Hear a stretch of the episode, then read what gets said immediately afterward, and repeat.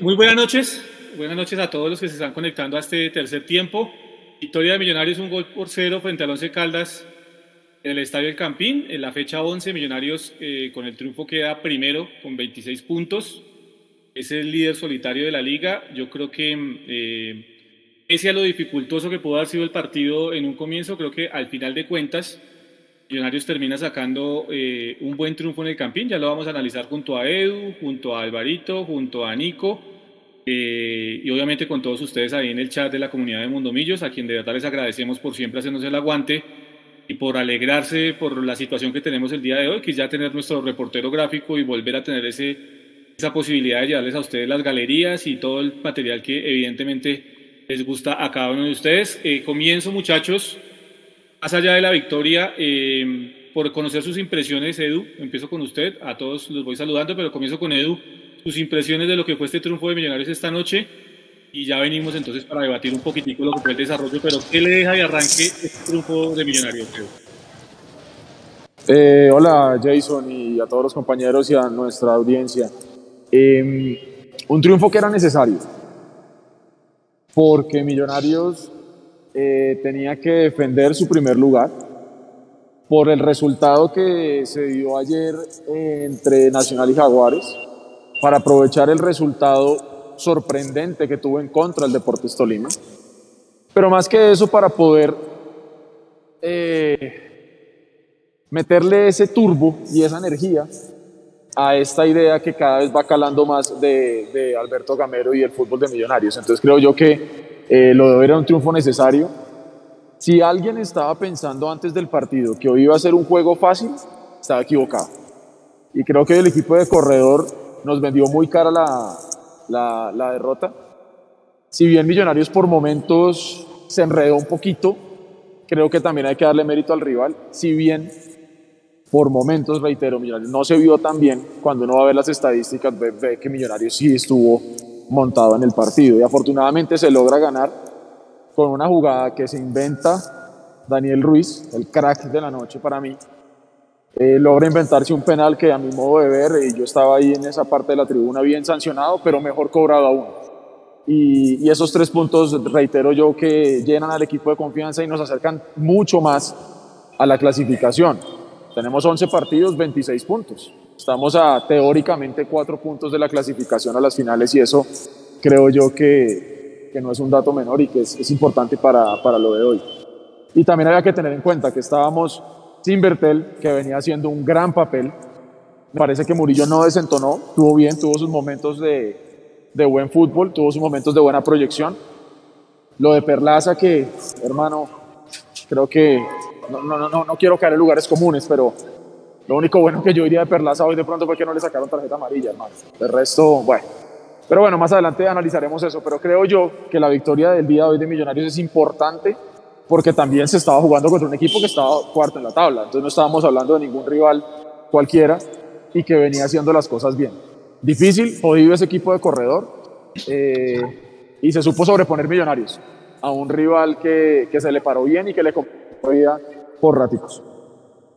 Sí, y yo creo que usted da un punto clave, Edu, porque el tema de, de, de la percepción que tiene muchas veces el hincha y es que en el Campín hay que terminar goleando y pasando por encima a cualquier equipo y creo que este Once Caldas eh, ha sido muy bien trabajado a lo largo de la liga y producto de eso es cuarto. Eh, también hay que mirar la otra parte Alvarito con las buenas noches y es mirar que muchas veces mm, decimos eh, o, tratamos de quitarle importancia a lo que ha conseguido Millonarios hasta ahora diciendo que no le habíamos ganado a ninguno de los que estaban los ocho, que Millonarios con los equipos de arriba se complica y no termina peleando yo creo, Alvarito, que hoy Millonarios resolvió bien el partido ante un equipo, como lo decía Eduardo, y concuerdo con eso, muy aplicado, eh, muy bien trabajado por Diego Corredor, y que al final, pues evidentemente, creo que vendió cara a su derrota. ¿Qué sensaciones tiene del partido, Álvaro?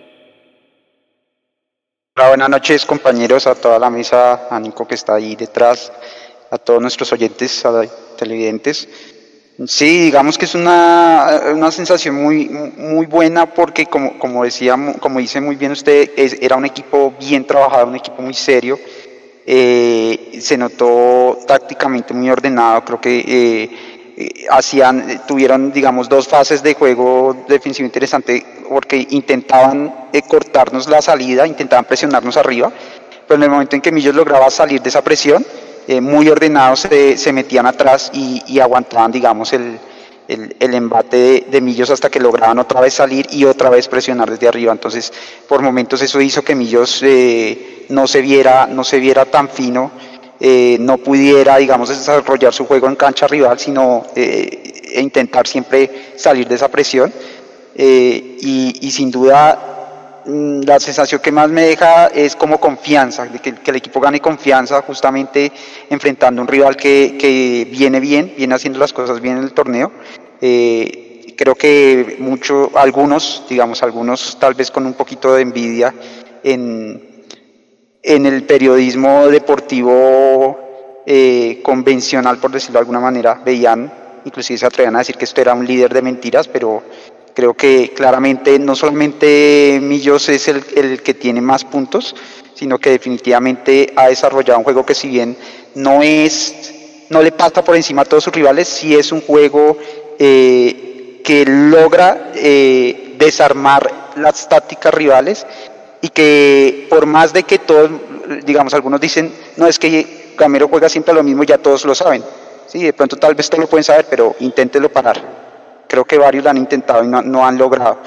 Entonces, eh, me quedo con eso. Eh, el primer tiempo estuvo un poco más complicado, un poco más cerrado, y creo que en el segundo tiempo la clave estuvo en, el cambio de posición de Ruiz, que pasó de, la, de la derecha a la izquierda, y ahí él se vio mucho más suelto y ahí, ahí creo que pudo aportar mucho más y desequilibró el partido. Don Nicolás Molano, eh, que hoy se escapó de la producción, creo que eh, lo primero es que nos cuente dónde está, ¿no? Porque hay que saber dónde Claro, porque es viernes. Sí, claro. mire, estoy juicioso. En cinco minutos, diez minutos ya estoy otra vez en el estudio. Buenas noches, hola a todos y todas. hola a todos y todas ahí en el chat, los, los estoy leyendo. Está Carlos Carrillo, está Amanda Rojas, Nicolás Rodríguez, Carolina Sierra, gracias Millos, me haces feliz, dice Carolina. Yo hoy estuve en tribuna, no pude conectarme porque la señal en el estadio estuvo muy mala, sin embargo siempre estuve atento de la transmisión, estuve comunicándome con Sergio, gracias a Sergio por, por toda la ayuda ahí en la, en la producción, que, que ahí poquito a poco se va soltando, ya, ya empieza a leerlos a ustedes en el chat, entonces aquí los que están en el chat, voy que me ayuden allá a que Sergio los salude más porque él los quiere saludar, pero, pero es tímido, entonces ustedes tienen el poder para para hacer soltar a Sergio la lengua. Eh, afuera del estadio se entregaron magazine, muy buen ambiente hoy, llegaron varios seguidores de Mundomillos a saludarnos, a, felicitarnos por el trabajo. Eh, muy alegre de, nuestra comunidad, la verdad. Un hincha en Panamá que estaba aquí en Bogotá viendo el partido nos saludó que, que siempre es su, es su salida para ver a Millonarios, siempre Mundomillos. Y de verdad un abrazo a toda la comunidad. Y en lo que respecta al partido, Estoy de acuerdo casi todo con ustedes, muchachos, excepto con Eduardo, en que Erasto jugó bien. Yo creo que Once Caldas en el primer tiempo no superó táctica. No, bueno, se me hizo escucharlo, qué pena. No, era, en, el primer tiempo. en el primer tiempo nos superó, nos superó tácticamente Once Caldas.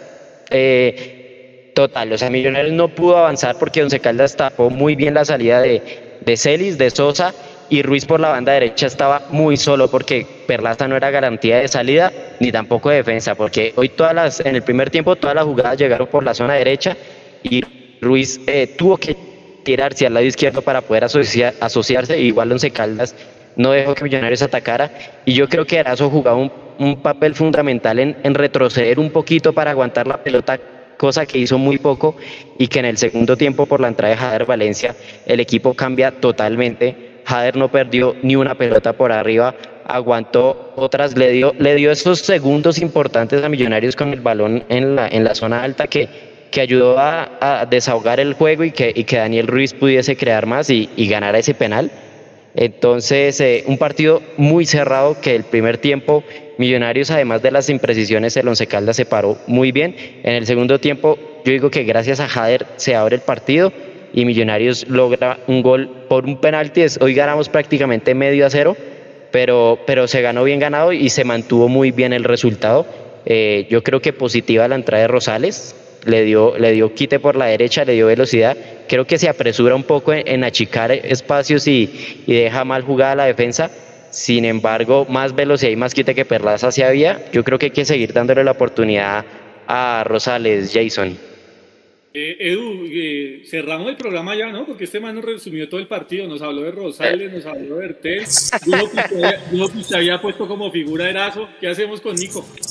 No, hermano, pues no sé, dele, dele otra. que se tome otra. Le, respondo que hoy vi el partido todito.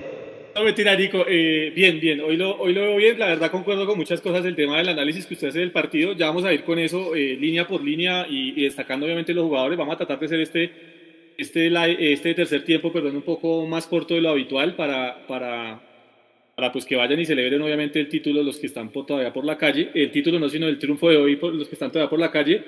Eh, salió Ginás, muchachos, con, con alguna molestia y fue sustituido por José Cuenú la información que llega es que evidentemente Ginás salió fue por un tema de cansancio, pero que no tiene ninguna lesión ni muscular ni, ni, de ningún tipo, así que eso da tranquilidad de cara a lo que viene para Millonarios. Recordemos que Juan Pablo Vargas eh, viajará, si no esta noche, el día de mañana para reunirse con su selección, la selección de Costa Rica, de cara al tema de las eliminatorias de CONCACAF.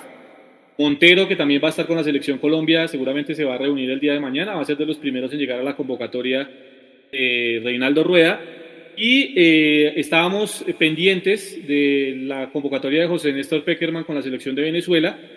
Ni Eduardo Sosa ni Richard Celis, compañeros, fueron convocados a la selección de Venezuela, en lo que para mí, en medio del panorama, puede ser una buena noticia para Millonarios. ¿no? Uno siempre quiere pues, que los jugadores tengan esa posibilidad, Eduardo, de ir a jugar con sus selecciones, pero viendo las bajas que hay por lesiones y viendo la convocatoria de Montero y de Juan Pablo Vargas, Creo que que no se vayan los venezolanos termina siendo algo bueno para eh, el equipo de Gamero de cara a la próxima fecha. Déjame que me encuentro haciendo una transacción aquí para salir del parqueadero. Continúen ustedes. Bueno, listo. Bien, mientras viene Edu, eh, Alvarito, ¿qué le parece el tema de, que no vayan los venezolanos a la selección eh, vino tinto y que pues obviamente estén disponibles para Alberto Gamero el próximo partido? Bueno, pues sí, teniendo en cuenta de pronto un poquito las lesiones, no sé si a, Maca le va a alcanzar para el partido el miércoles.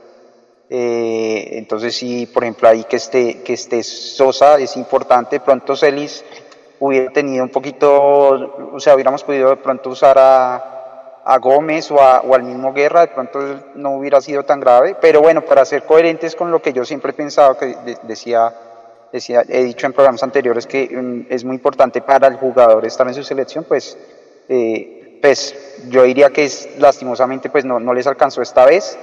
Eh, es el sueño de todo jugador estar jugando con su país y que ellos se vea que estando en Millonarios pueden llegar a sus selecciones, me parece que es un mensaje importante que se le da a, a, todos los jugadores que, que cuando piensen en, en, venir a Millos, les ofrezcan en venir a Millos, eh, sientan que que aquí van a tener la vitrina para llegar a sus elecciones. Entonces, pues, pues bueno, digamos, esta vez no se dio.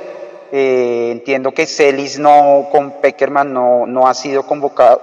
Él, él estuvo con el anterior técnico en, la Copa América, pero no, no estuvo en, no ha estado en este ciclo y pues Sosa no, no creo que no ha tenido convocatorias, por lo menos no muy recientes.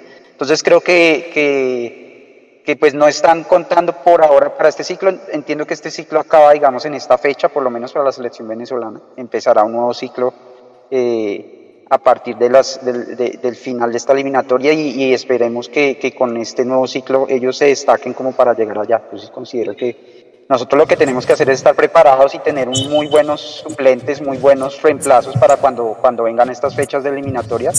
Eh, los jugadores que van a sus selecciones queden bien reemplazados. Creo que eso es lo que, lo que hay que pensar más allá de, de, que, de que no vayan porque, porque pues no nos conviene. Ahora, en este momento preciso, pues creo que sí, para el equipo es conveniente que estén.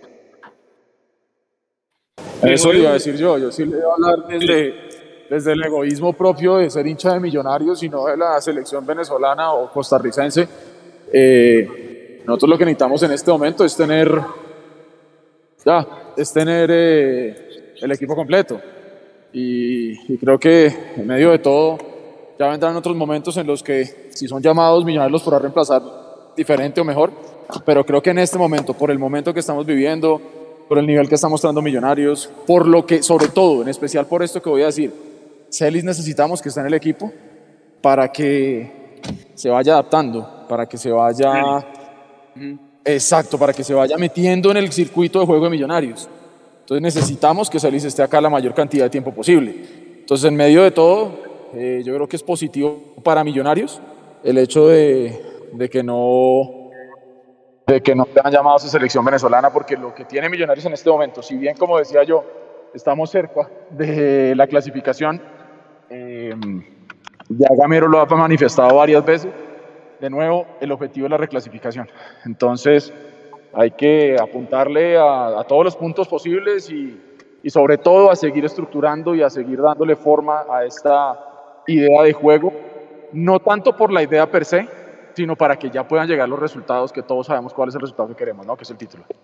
Y, y además, Edu, recordando también y recordarle a todos que en este, en este campeonato, en este año, más bien por el formato, decidieron los asociados a la D mayor eh, volver a tener ese tema de la unificación invisible o del punto invisible, y cosa que es importante, evidentemente, seguir, por eso es importante seguir peleando ahí en la parte alta de la tabla, y creo que lo está teniendo claro Millonarios. Vámonos de una vez, muchachos, eh, con puntos altos, Álvaro, Álvaro con, eh, o Nico, con Nico que no le daba el paso, con los puntos altos y bajitos de Millonarios el día de hoy. ¿Qué le gustó y qué no le gustó el equipo de Alberto Gamero? Listo, Jason. Ah, mira, aprovechando que, que aquí en el chat Amanda Rojas nos pregunta quién fue el jugador del partido, creo que no hay dudas. El jugador del partido es eh, Daniel Ruiz, que hace, eh, genera la falta del penal, cobra muy bien fuerte al centro seguro y después del gol se destapa Ruiz. Estaba intratable. Yo creo que si entra esa pelota que puso en el palo, hay que cerrar el estadio, un jugador. Entonces, figura indiscutible, Ruiz. Y, puntos bajos de lo que Y puntos bajos, bueno, eh, puntos bajos creo que, que ya lo hemos tocado aquí un poquito y es Perlaza. Perlaza desconectadísimo del juego, la velocidad le cuesta. Eh, yo creo que Perlaza únicamente controla y toca, pero sin profundidad. Entonces le está costando mucho el equipo salir por la parte derecha y, en la parte defensiva eh, lo mismo, por la velocidad se le ganan las espaldas, entonces los puntos más bajitos Perlaza y en el ataque yo creo que le faltó participar más a Celis y a Erazo. Erazo no me gustó el primer tiempo, por más que se haya movido mucho. Yo creo que no estaba conectado con el juego y estaba buscando muchas pelotas en largo y no le ayudó a salir al equipo en ese primer tiempo. Yo creo que el resto del equipo tuvo un, un buen partido y quiero tocar algo rapidito y era lo de las bajas del siguiente partido. Estamos preocupados porque está Bertel lesionado, Murillo salió lesionado, eh, Ginás también tocado, Maca no se sabe si llegue. Yo creo que es muy buena noticia que los venezolanos se queden. Sin embargo, era, era preocupante el tema de la plantilla para el partido contra el Medellín.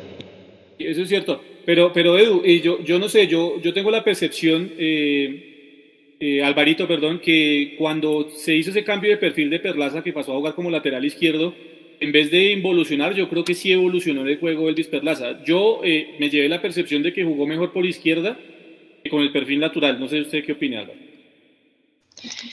A mí en general, para lo que veníamos Perlaza, me parece que no hizo un mal juego para lo que venía mostrando, digamos, pero digamos que ahí Nico dan el punto con él, y es que, digamos, eh, me parece que en general hoy en marca estuvo bien, pero eh, es lo que dice Nico, no se le ve, no, no se ve que aporte mucho en la salida, eh, a veces es un poquito torpe.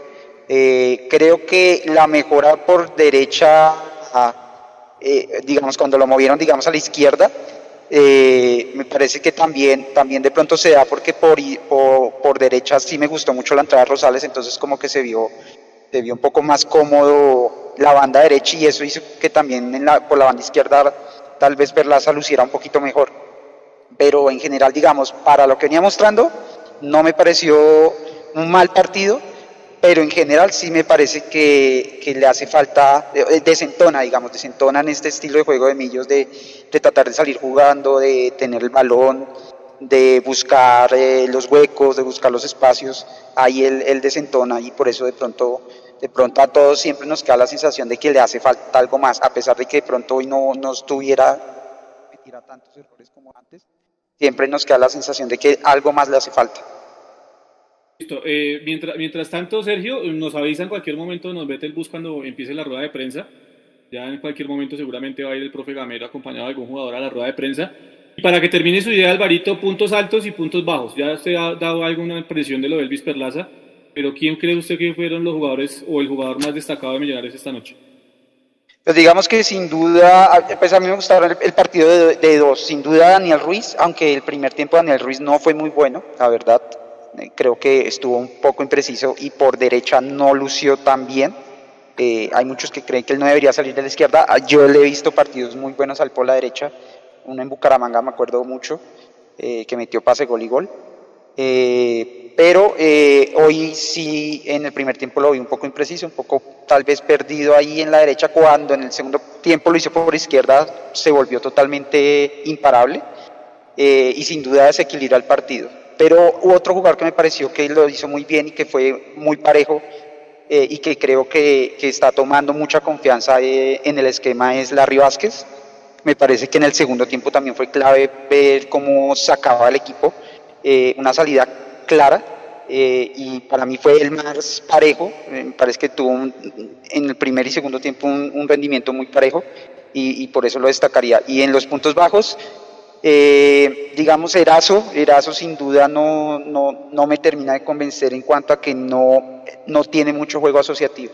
Digamos que la entrada de, de Jader lo deja aún más en evidencia, porque Jader, uno, pivotea mejor, en cuanto a, parar el balón y sostenerlo, y dos, se asocia mejor. Él, te, él sí te devuelve una pared o te devuelve un, o, te baja el balón en, en, una pivoteada. Erazo hoy, hoy no mostró eso eh, y creo que nos está debiendo mucho, mucho Erazo en ese sentido, para mí un punto bajo.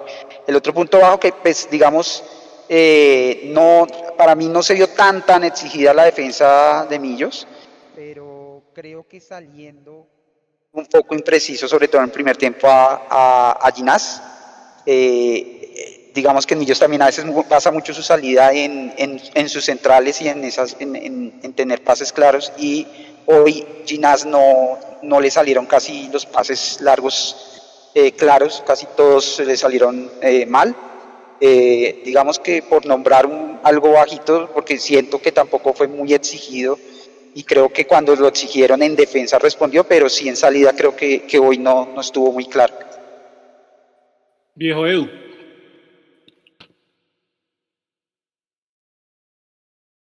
Ah, bueno. Démosle con la rueda de prensa. Central. Pregunta Laura Hernal de Winsports.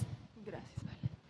Profe Alberto, Andrés, muy buenas noches. Profe, la importancia de este partido, de una victoria que es vital en lo que quiere Millonarios seguir en esa racha victoriosa, además ante un partido, ante un equipo bastante complicado.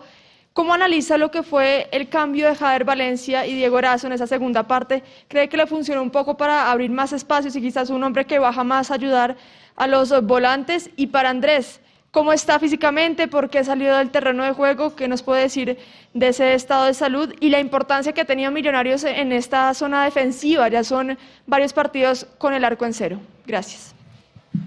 Laura, buenas noches para ti, para todos los televidentes.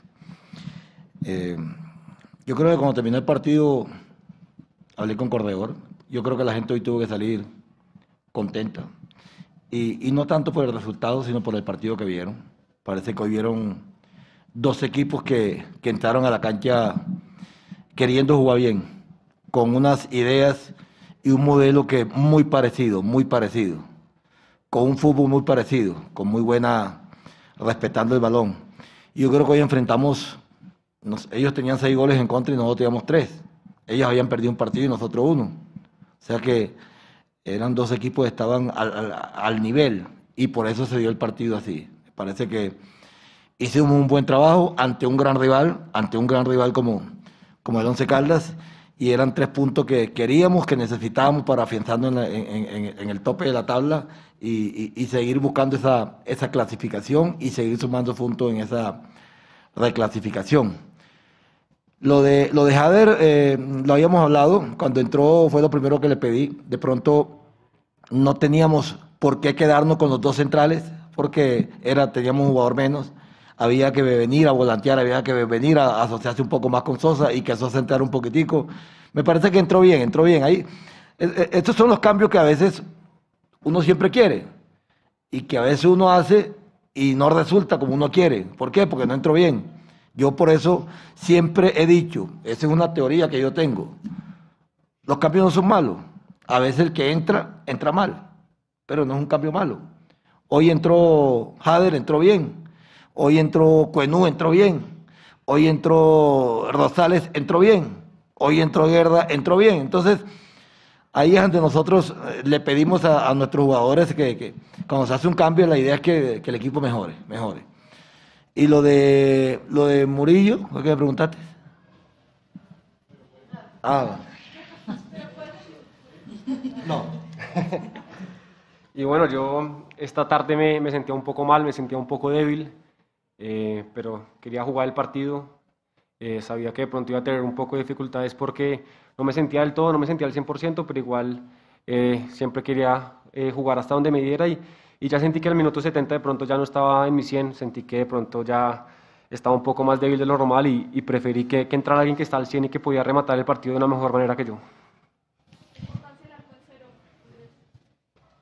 Creo que eh, desde, desde el año pasado estamos recalcando que, que la importancia del, arco en cero es muy importante para un equipo que, que quiera ser campeón, porque sabemos que, que si empatamos ya, sí, sí, si empatamos, si, si no nos meten gol ya, al menos estamos sumando un punto y yo creo que es muy importante siempre estar sumando en, en todos los partidos, entonces yo creo que si el arco está en cero siempre va a ser más fácil ganar.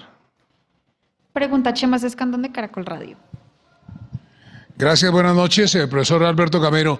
Eh, profesor Corredor nos acaba de decir que, que Millonarios lo superó en, tenencia de balón, en posición de balón y tal vez en, la posición del campo y, en la presión que le ejercieron ustedes eh, durante todo el partido.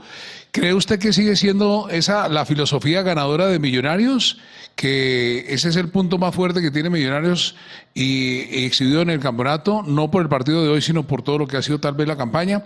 Y para Andrés, ¿qué cree que fue lo más complicado de enfrentar un equipo como el Once Caldas, muy equilibrado también entre todas sus líneas? Gracias y buenas noches, profesor. Yemas, un saludo también para ti. Eh, ellos también nos hicieron presión, nosotros por momentos nos salimos y salimos un poco mejor, pero nosotros hacíamos presión a ellos, ellos nos hacían presión a nosotros. Ellos intentaban hacernos la posición mucho más larga que nosotros, nosotros intentamos hacer posición larga. Entonces, por eso dije al principio, me parece que eran dos equipos similares, dos equipos casi con, con, una idea muy parecida, pero, pero indudablemente que, que, que, lo que siempre dice uno, enfrentar a estos equipos, yo, yo, yo cuando comenzó el partido, yo eh, cuando hablé con Corredor le dije, yo sé que hoy va a salir un buen partido, un bonito partido, porque los he visto a ellos, él nos ha visto a nosotros y, presentíamos que iba a salir un buen partido. Entonces, en esto, en esto yo creo que eh, es muchas veces, muchas veces la, idea y, lo que, y lo que proponemos nosotros dentro de la cancha, lo vamos haciendo día a día y lo vamos haciendo mejor. Eh, indudablemente que que un, fuerte que nosotros tenemos es nuestra presión, nuestra recuperación tras pérdida, de no tener el equipo tan, tan, tan, tan en un bloque tan bajo, tener un, el equipo en bloque medio, en bloque alto, en, no regalar tan rápido el balón, en circular el balón. Hoy hubo un momento donde pensé, pensé que la gente de pronto se iba a desesperar, porque Caldas por momentos se metió en un bloque medio, un bloque bajo, y nosotros no queríamos regalar el balón, que fue una de, lo que nosotros dijimos, no, no regalemos el balón, circulen, circulen. Hoy no sé, creo que Vargas y, el mismo Ginás, me parece, y Vega fueron los jugadores que más tocaron el balón hoy en el equipo, porque estábamos parados en la mitad de la cancha. Entonces, eso nosotros lo sabíamos, nosotros lo, preparamos, pero repito, hoy queda uno tranquilo porque ganamos, ganamos bien, pero le ganamos a un equipo muy, muy bueno, muy bueno.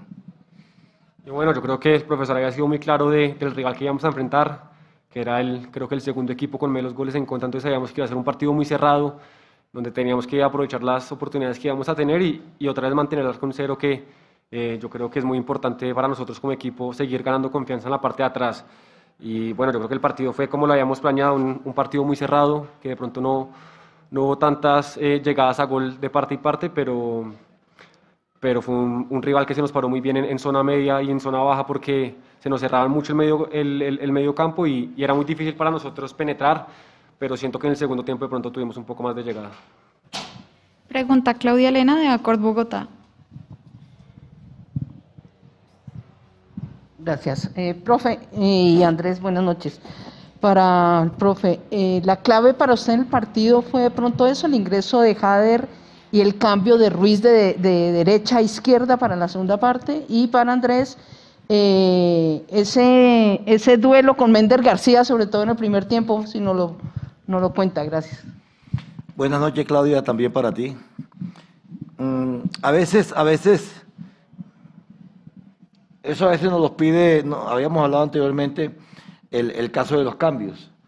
A veces nos piden que si un jugador de pronto no está andando bien, hay que sacarlo.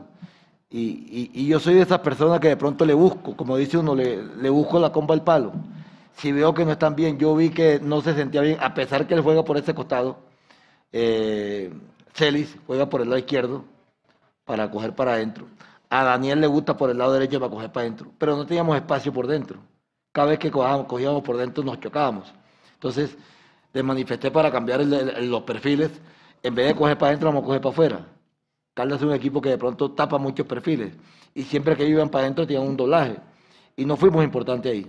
Entonces, cambiamos, les cambiamos los perfiles y me parece que fueron mucho más contundente, a pesar que en el primer tiempo me parece que el equipo también jugó bien, sino que no tuvimos jugadas claras, es la realidad. Clara, clara no tuvimos, pero me parece que el equipo también jugó bien en el primer tiempo. Y en el segundo, cuando entra Jader, eh, eh, era, era, era que nos hacía falta un jugador ahí en la mitad de la cancha que viniera a pivotear. Nos hacía falta un jugador. Ya teníamos los, los, laterales de ellos fijados con los dos extremos de nosotros. Entonces nos hacía falta un jugador. Y esa llegada también de Larry Vázquez. Larry hoy tuvo creo que dos, dos opciones como para llegando para, para poder anotar también. La llegada de Larry que también nos da esa, esa, esa, posibilidad de que cuando el delantero salga, el 10 entre y que Larry ocupe la posición de 10. La, se vio muchas veces. Entonces, como en la primera pregunta, Claudia, a veces hacen los cambios, salen bien y, y, y, eso es lo que siempre espera uno. Bueno, con Mender yo creo que ya sabíamos la clase de jugador que, que es que puede jugar de nuevo por fuera, entonces lo teníamos ya muy estudiado. Eh, y yo creo que la clave era que ellos siempre lo buscaban a la espalda de nosotros, entonces sabíamos que teníamos que agrandar antes de que saliera el balón y que los demás respaldáramos. Entonces yo creo que ahí estuvo la clave, en, respaldarnos y, y, en que estuviéramos muy atentos a los pelotazos de ellos. Pregunta Daniel Felipe Molina de Diario AS. Profesor y Andrés, buenas noches. Felipe Molina del Diario AS. Profe, quería preguntarle por por el nivel de Daniel Ruiz y si siente que lo va a disfrutar poco. Y Andrés, quería preguntarle qué opina de esa competencia en defensa que cuando usted salió, José de Cueno entró muy bien. Daniel, un saludo también para ti. Lo de, lo de, lo de Daniel, repito, es un jugador que todavía está en, está en aprendizaje.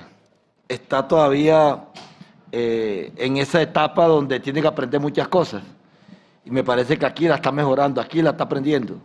Es importante hoy un jugador manejar ambos perfiles. Eso le estamos nosotros metiendo a ellos. Y, la idea es que Daniel con su nivel está en un equipo grande como millonario y, es un jugador que él, él también quiere. Todos, todos quieren salir campeón con millonario. Todos quieren hacer eh, la mejor campaña con millonario. Entonces, ojalá que lo tengamos por, por un tiempo larguito aquí para, para consolidar lo que es este, este proyecto y que él también entienda que, que todavía le faltan muchas cosas para, para ser ese jugador élite que nosotros estamos buscando. Y bueno, yo creo que es muy importante el nivel que, todos están mostrando, eh, porque la competencia interna es muy fuerte y eso ayuda a que el nivel eh, personal, individual vaya creciendo cada vez más. Entonces yo siento que que cuando los jugadores entran y lo hacen de esa forma, eh, ayudan a todo el equipo, ayudan a los que van detrás, a los que van delante, y siento que con esa competencia interna Millonarios es el que siempre va a ganar. Pregunta Mauricio Gordillo de losmillonarios.net. Para Andrés, Andrés, el miércoles usted estaba viendo el partido del equipo femenino.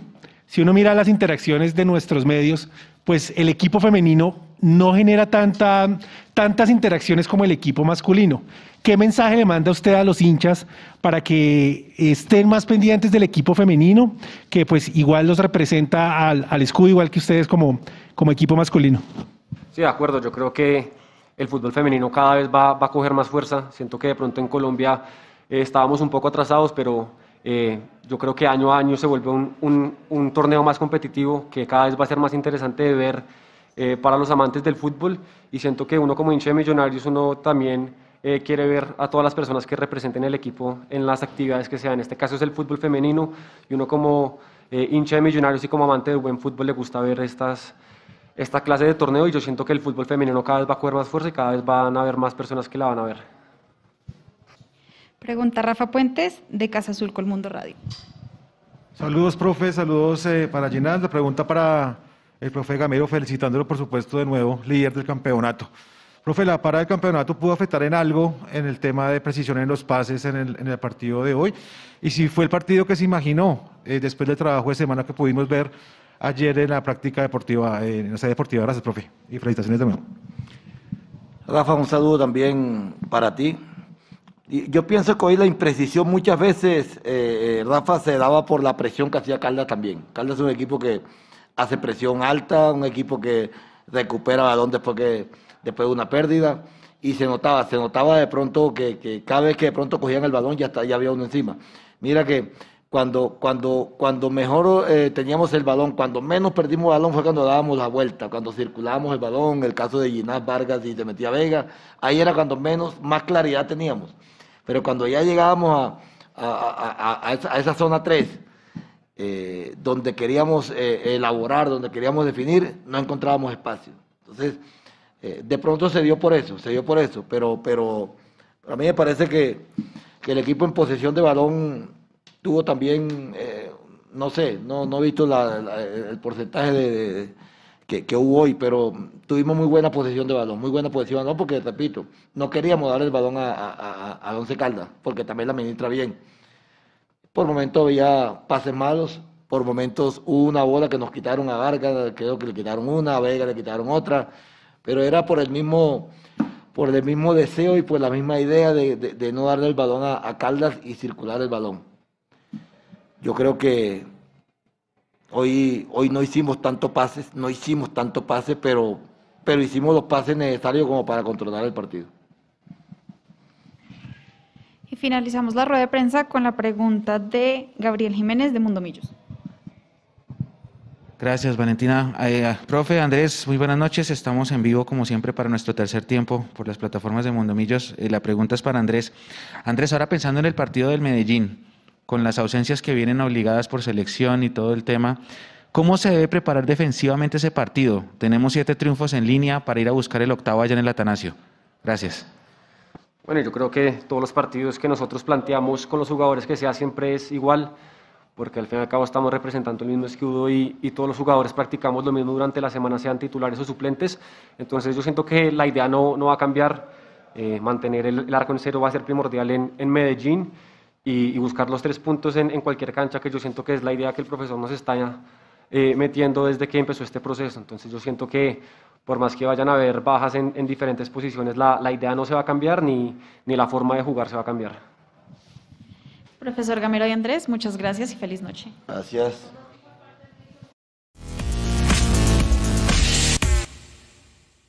Bueno, señores. ¡Ah! Apareció, véalo. Apareció el joven. ¿Cómo le va, señor Nicolás? Listo, reaparecí, así es, ya estoy aquí otra vez en, en la sala de mando.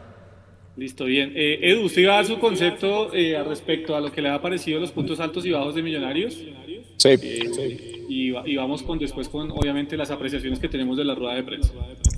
Bueno, como para, para no repetir, no, no voy a mencionar jugadores, sino voy a mencionar de pronto funcionamiento de Millonarios. La parte que, que me parece que fue uno de los puntos altos de Millonarios fue la paciencia con la que el equipo supo trabajar, en especial el primer tiempo, eh, ante un equipo complicado y jodido, como ya lo dijimos, y esa paciencia le permitió a Millonarios no traicionar su idea. Eh, creo que hemos visto partidos anteriores cuando por ahí las cosas no le están saliendo y el equipo empieza a pelotear, el equipo empieza a tirar centros. eh, en especial con Perlaza, que era el que siempre cogía la pelota y centro a la olla, centro a la olla, y creo que hoy Millonarios entendió cómo se debía jugar el partido, fue paciente al darse cuenta que de pronto no le estaba funcionando por un lado, intentaba por otro, pero siempre buscando el fútbol de toque y el fútbol colectivo que le gusta al profesor Gamero. Y creo yo que eso es un punto importante a resaltar, porque mm, ese primer tiempo eh, Millonarios pudo haber caído en la, en la ansiedad propia de la hinchada, de querer, como bien decía Jason, empezando la, el tercer tiempo, eh, de sentir que como somos locales y somos líderes tenemos que salir a arrasar con todo el mundo. Y, van a haber partidos que los tenemos que ganar 1-0 y ya está. Y está bien, como van a haber partidos que de pronto se pueden ganar un poco más holgadamente. Entonces creo que uno de los puntos altos de Millonarios fue la paciencia con la que supo trabajar el partido y no traicionar su idea. Y de pronto el punto bajo es que precisamente en ese primer tiempo, en algún momento supieron taponar muy bien la salida, en especial de Daniel Ruiz, y el fútbol de Millonarios por ahí no se vio tan bien. Eh, y adhiero a lo que ustedes dicen, en la segunda parte, cuando Ruiz se queda por la banda izquierda, eh, digamos que desplegó todo su fútbol. Eh, entonces creía yo que esos son de pronto los puntos altos y bajos, sumándonos a lo que ustedes ya comentaban a nivel individual. Pero sin duda alguna creo yo que el triunfo, y bien lo decía Gamero en la rueda de prensa, un triunfo que él sabía que iba a ser trabajado, porque él sabía el tipo de equipo al que se estaba enfrentando y lo decíamos nosotros empezando esta emisión del tercer tiempo, em, que no iba a ser un equipo fácil. Y vuelvo y digo, si nosotros estamos pensando que a este Calda lo íbamos a golear, estábamos muy equivocados. Y creo yo que eso tal vez, los puntos valen lo mismo, son los mismos tres puntos, pero, pero digamos que le dan un valor adicional a la victoria, el hecho de poder ganarle a un rival que está colgado en los primeros cuatro, y que le permite a Millonarios de nuevo acercarse más a ese número mágico de la clasificación. Y una cosa importantísima que anotó yo no olvidar, visible. Entonces, casi digamos que es negocio terminar primero o segundo en la, en la tabla de la reclasificación. Yo también, Edu, para, para, no, para no caer en reiteración de lo que ya se ha dicho, eh, yo creo que lo de Daniel Ruiz fue destacadísimo, eh, por eso fue el jugador Mundomillos de la noche, eh, así lo decidimos en el, en el, equipo de trabajo.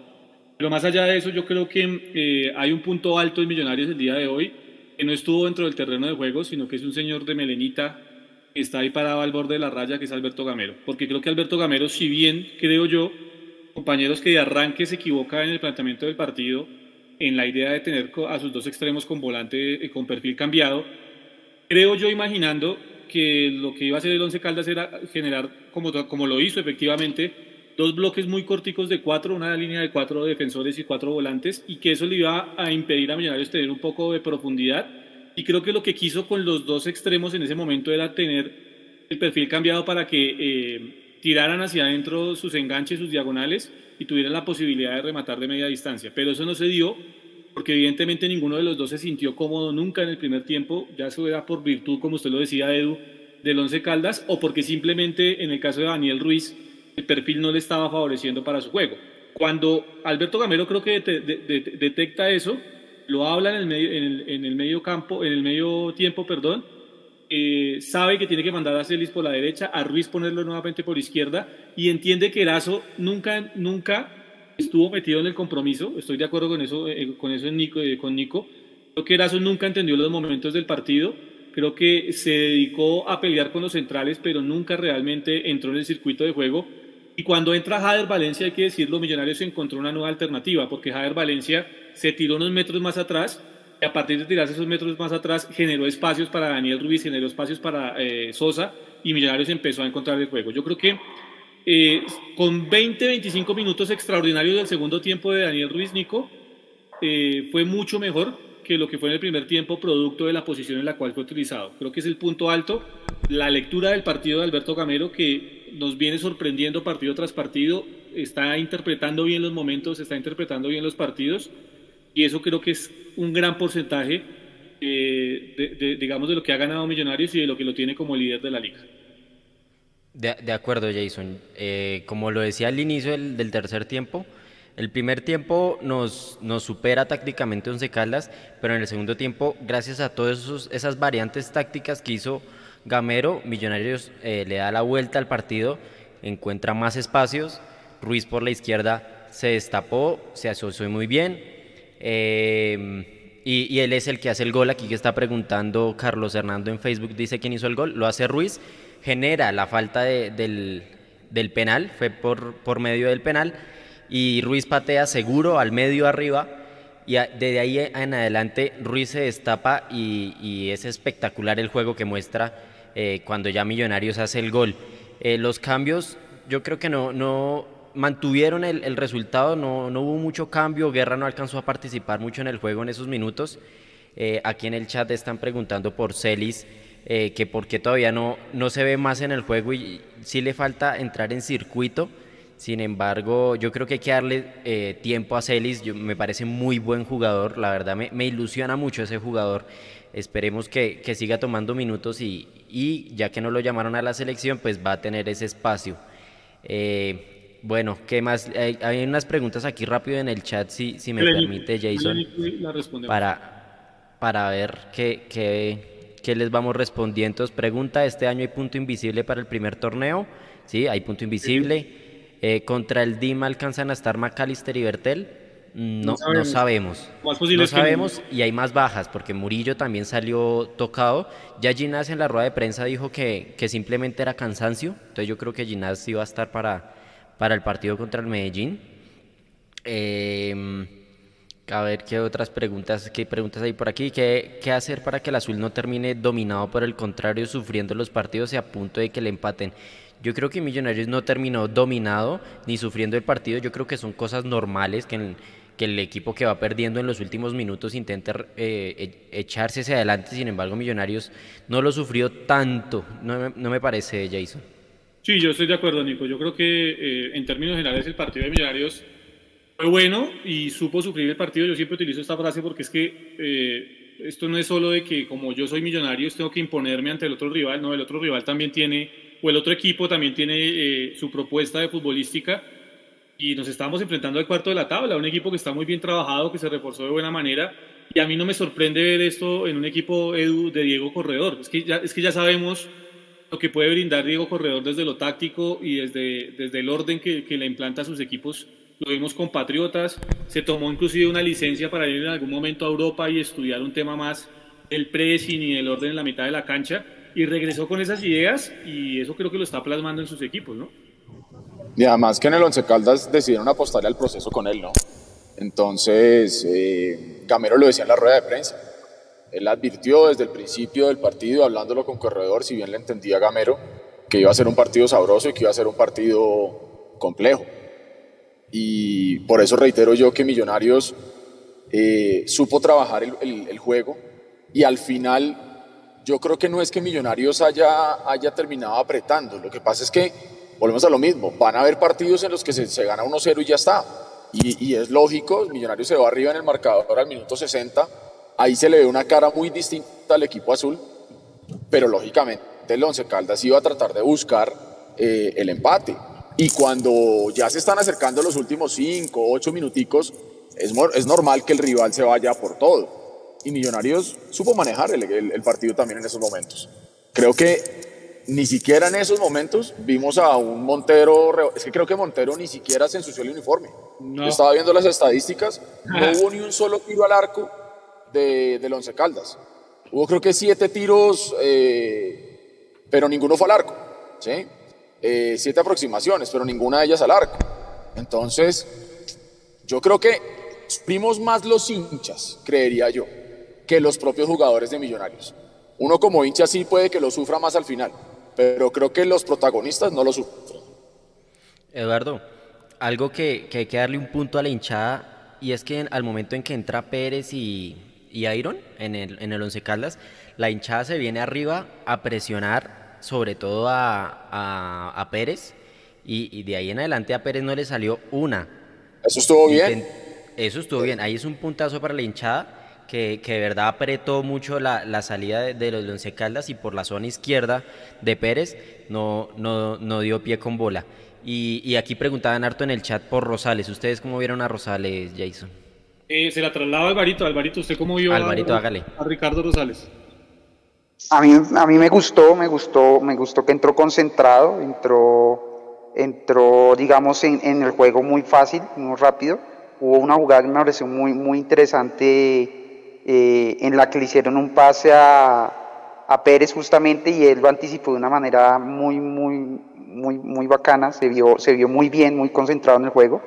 Eh, tal vez le falta un poquito de soltarse más hacia el ataque, pero creo que en ese momento el partido eh, pues, era, era complicado de pronto arriesgar de pronto de más. Si bien él sí salió al ataque, no, no lo hizo con prudencia. Eh, y de pronto para agregar un poquito más a lo que ustedes decían sobre los Once Caldas, me parece que a ellos les, les iba jugando mal el tema de querer jugar el partido con carácter, porque ese carácter creo que lo hicieron, lo, digamos, lo enfocaron por el, por el lado que no era y se les vio muy, muy molestos con el árbitro, muy, eh, digamos, tratando de, de, perder el, tiempo en algunas jugadas. Eh, y creo que ahí ellos mismos se fueron desconcentrando y se fueron yendo un poco del partido. Eh, yo alcancé a ver que le sacaron tres o cuatro amarillas solo por, por, por alegar con el árbitro. Eso me pareció muy curioso.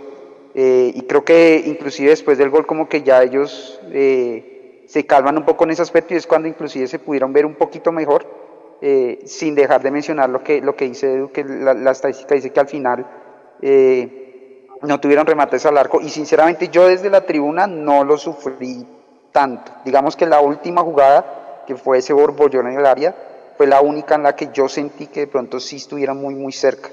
Pero de resto siento que, que han habido partidos donde sí Millos sí ha sufrido un poco más. Este por más de que por momentos el 11 sí, sí se nos vino encima, creo que, que la defensa y, y, ese doble 8 que, que, puso al final Gamero con, con Pereira, eh, creo que lograron, lograron hacer que el Once Caldas no, no, no, tuviera tan, una oportunidad tan clara para empatarlo. Que así todo, hermano, si usted se pensar, ¿realmente estuvo más cerca Millonarios del segundo con el palo de, de Daniel Ruiz que el Once Caldas de empatarlo? De pronto Realmente tuvo tres, tuvo tres muy claras para, para marcar. Una de Jader, que quedó, digamos, de frente al arco, se le fue por ah, arriba. el cabezazo de Vázquez, que también quedó, digamos, de, pleno al arco y, y, se le fue. Y el palo de, de Daniel. Eh, creo que Millos efectivamente estuvo, estuvo más cerca de ser el, segundo.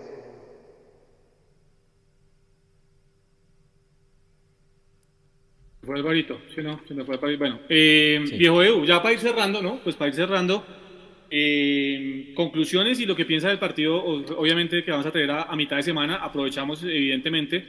Nico, creo que hay que hacer una invitación para el día miércoles, vamos a tener esa, esa transmisión especial eh, frente al Así que, por favor, haga la invitación y vamos con, con las conclusiones y los cierres de cada uno para para ya dejar libre a, a, la comunidad de Mundomillos, que, a la cual vuelvo y les reitero el agradecimiento por acompañarnos, por siempre aguantarnos los trapos, como, como decimos popularmente, y realmente por, por estar siempre hasta altas horas de la noche con nosotros.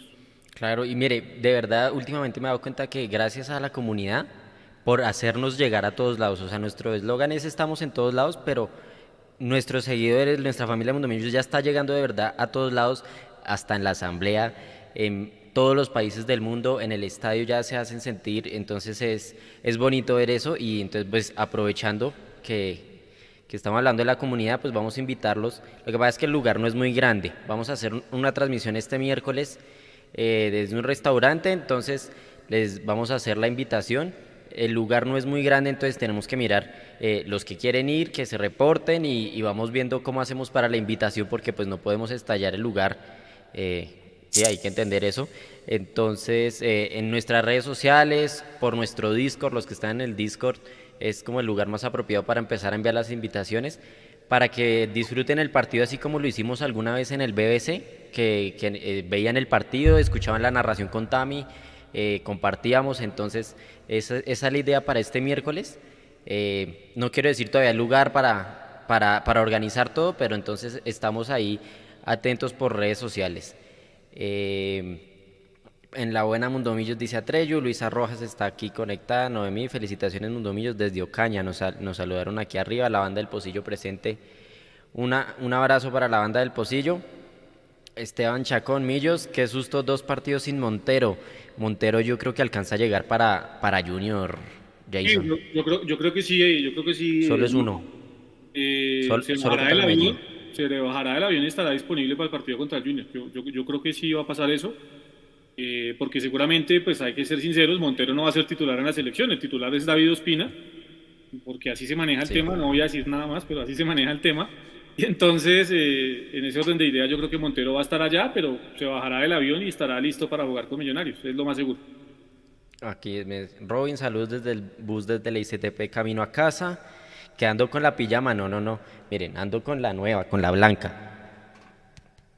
Ah, pero a mí, a mí no me ha llegado. ¿A usted le llegó ya esa, Edu? Es que esa, esa es por producción, esa era para, ah, para no.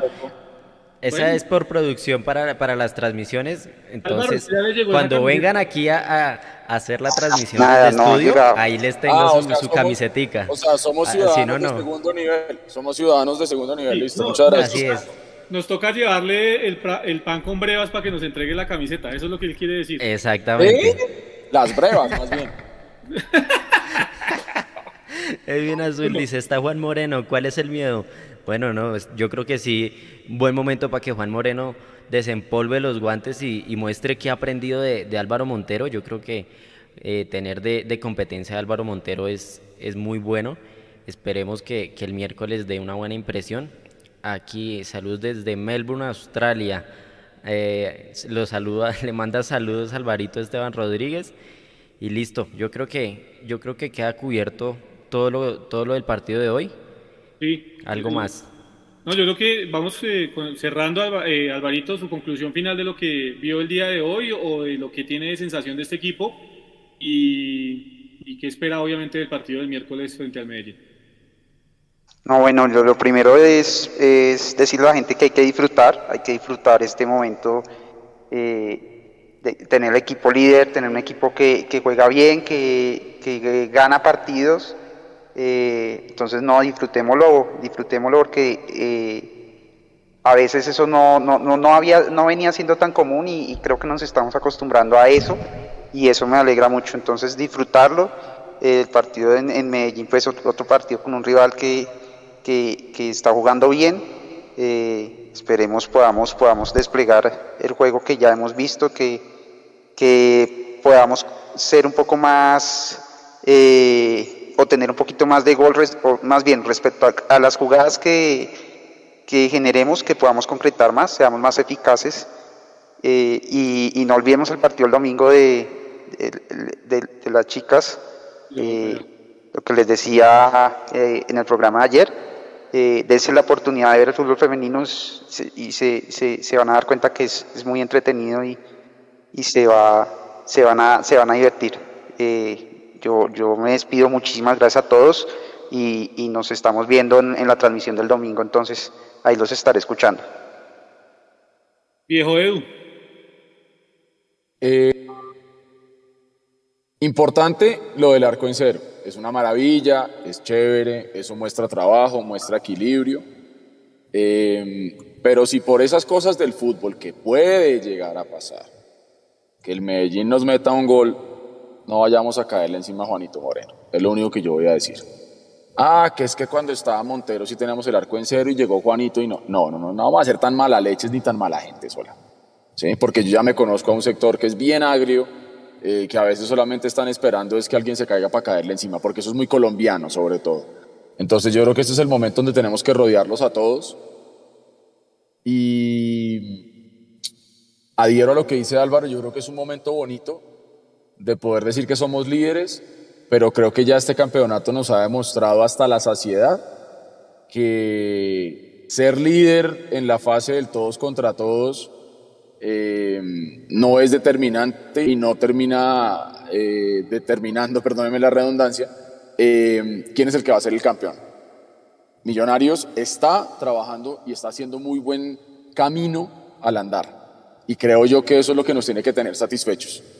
Ideal que podamos mantener el primer lugar porque sabemos todos que ya Gamero antes de salir a cada partido le dice a los muchachos que hay que salir a defender ese primer lugar porque ese es el ADN ganador que él tiene y que él le quiere transmitir al equipo. Y eso creo que es importantísimo y es de las grandes eh, ganancias que le deja Gamero, por lo menos hasta ahora Millonarios, es retornarle ese ADN de siempre ser primero y siempre ser líder y siempre estar arriba. Entonces, disfrutemos el hoy, eh, tengamos en cuenta que hay un mañana y que mm, es lindo poder ganar, y como decía Mecho en la rueda de prensa, siete partidos consecutivos ganando, eso está bueno, pero con los pies en la tierra.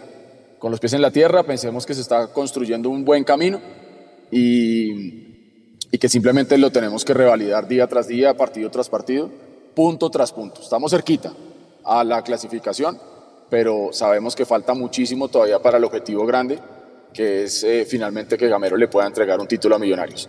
Eh, disfruten este fin de semana largo, fin de semana de puente, la gente que se quedó en Bogotá, disfruten a su familia, disfruten a su gente, la gente que viajó, la gente que tenía boletas para el festival, hermano, la gente del jamming, eh, aguante, no puedo decir nada más, eh, qué cagada, y, bueno, y quiero cerrar ya con esta muy cortica.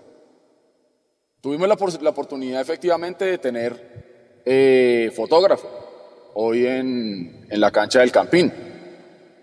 No es que nos hayan dado un cupo para fotógrafo, también hay que decir. El fotógrafo fue el, el hombre orquesta, que es Mecho, que esta vez tuvo que no estar en la tribuna, sino bajarse a, a la cancha a tomar las fotos, porque eh, se tuvo una conversación con millonarios eh, pues para que nos permitieran tener un fotógrafo acreditado aparte de la acreditación que ya tiene Mecho y, y pues hasta el momento no ha sido posible. Entonces la respuesta fue, ok, si ustedes quieren tener un fotógrafo acreditado puede ser, pero no puede ser ninguno de los que ya fueron rechazados, rechazados por millonarios, que son Hugo Molano y la Coneja Mora. Entonces, pues yo la verdad no entiendo ahí cómo es la cosa. Pero bueno, eh, ahí, vamos a estar gestionando y ahí les vamos contando cómo, cómo se mueve ese tema. Ahí vamos en la tarea, sí, señor. Pero bueno, en fin, todo lo hacen cada vez más difícil, así que, así que bueno. Eh, y si quisiéramos saber todos, o por lo menos yo, eh, cuáles son el, el, el, protocolo los procedimientos que dice Millonarios que no cumplió Mondomillos para, para las acreditaciones. Porque nosotros cumplimos a cabalidad todo lo que se pide ahí. Cumplimos más que muchos, inclusive, que sí están acreditados. Una buena noche para todos, ganó Millonarios y arriba el azul y el blanco, carajo. Sí, yo también, yo también creo que eh, hasta ahí es el tema. Yo también los invito a, a, que sigan disfrutando, a invitarlos obviamente a la transmisión del día domingo. Es, es un gran momento para demostrar que efectivamente el fútbol femenino eh, nos gusta y que también hace parte de Millonarios y por eso hay que acompañarlo. El partido va a ser a las 8 de la noche, 8 y cuarto, está programado por Di Mayor nosotros comenzaremos transmisión muy seguramente en Incuantecitos de las 8 de la noche. Es el primer partido oficial la historia del fútbol profesional femenino entre Millonarios y Nacional. Sabemos que hay una rivalidad, si bien este apenas están haciendo, eh, creo que esto va a seguir siendo parte de la rivalidad y es una buena causa y una buena excusa para que... Eh, un bonito escenario, aquí, bonito escenario. Para que estén aquí conectados el, el domingo a las 8 de la noche, haciéndole el aguante a las embajadoras, acompañándolas y ojalá obteniendo eh, un triunfo esa noche. Esa, esa, invitación a hacérsela.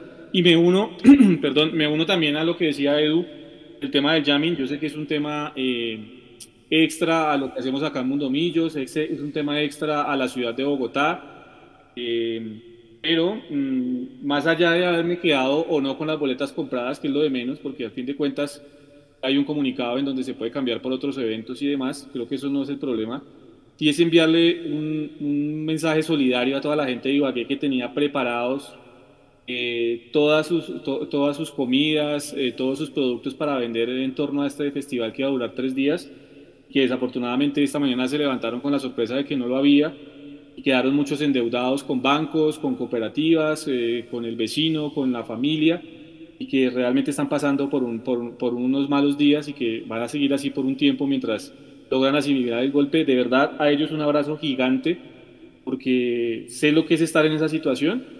Esperemos que se logren recuperar de la situación muy pronto. Y, y nada, invitarlos a que las redes sociales, por las redes sociales hay muchos, muchos emprendimientos que están eh, eh, pidiendo ayuda desde la ciudad de Ibagué, si los podemos ayudar, eh, tendámosles una mano, hermano, porque realmente es una ciudad que necesita de este tipo de eventos para tener una mejor economía y desafortunadamente a 24 horas del inicio les terminan saliendo con la sorpresa que Así les salieron. Así que eh, ese es mi mensaje, un abrazo, de verdad. Siempre, ¿Sobre eso, Jason?